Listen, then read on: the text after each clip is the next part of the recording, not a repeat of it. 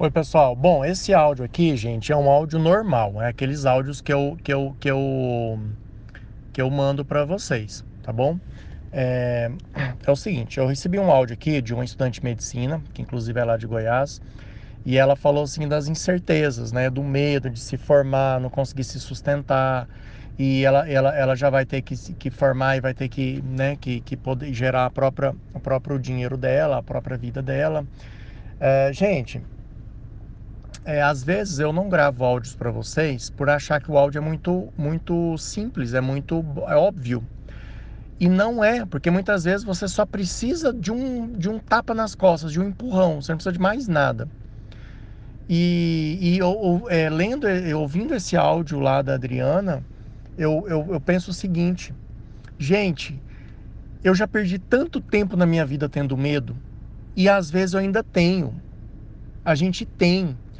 É, é, qual que é a dica que eu dou para você? Não, independente se você é estudante de medicina, direito, gente, o medo a gente sempre vai ter, a insegurança. Mas isso daí não pode tirar o brilho da tua vida, entendeu? Gente, pensa o seguinte. Eu sempre falei para você a, a, aquela, aquela obviedade. Não vá, não vá gastar dinheiro que você não tem. Financiar alguma coisa é gastar um dinheiro que você ainda não tem. Concorda comigo? Financia um carro, financia um apartamento.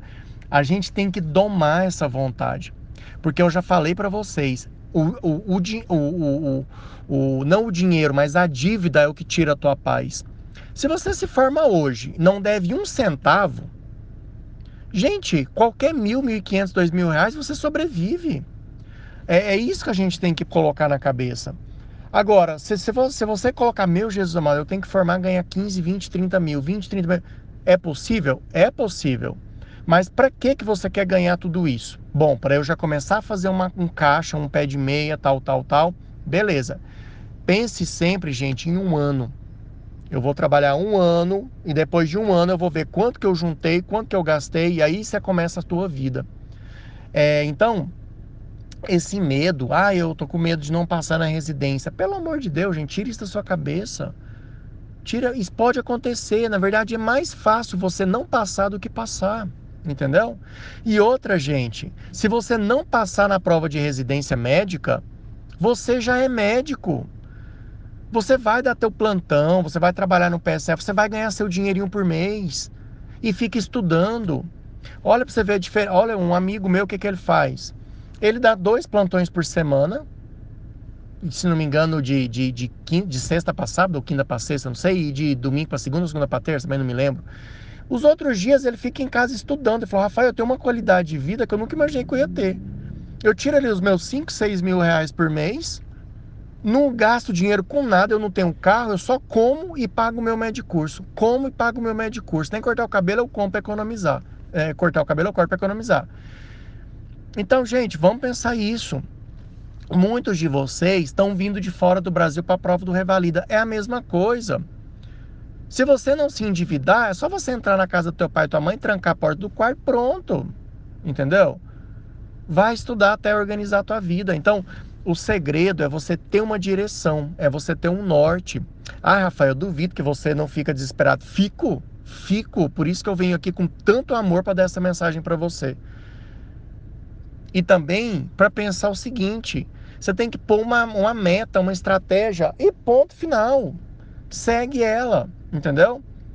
Ficar preocupado se você vai passar ou não é algo completamente fora de, de, de sentido se isso não servir para te impulsionar e motivar para estudar mais. Agora, se isso está tirando tua paz, muda esse pensamento, porque não vai melhorar, não vai adiantar nada, entendeu? Então, gente, é isso que eu falo para vocês. Vamos ter cabeça positiva. Esse, esse, vírus aí, ele mostrou isso pra gente. A população brasileira é fraca, é, é, é, é, é medrosa. E não tô falando com crítica, não, tô falando uma constatação.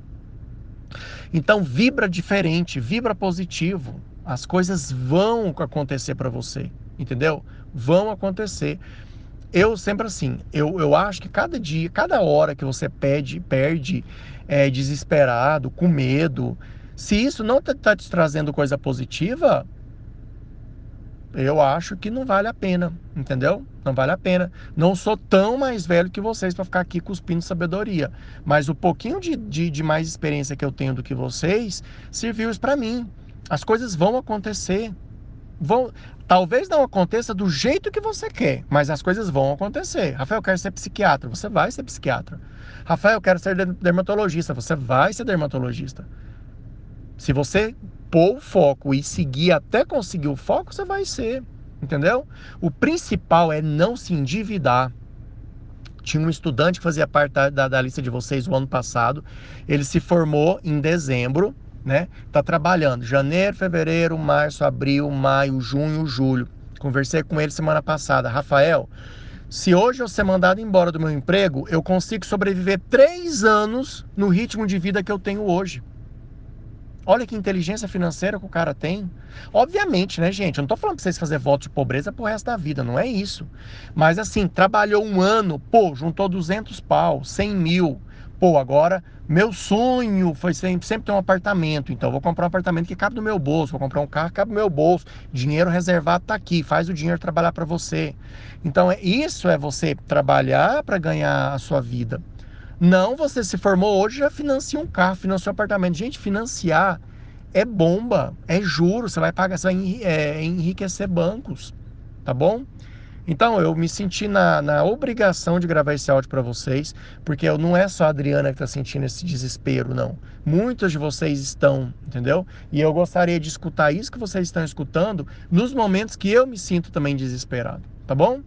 Um abraço para vocês, se cuidem, e tô esperando vocês lá no nosso Instagram, que é de todos nós, tá bom? Um abraço.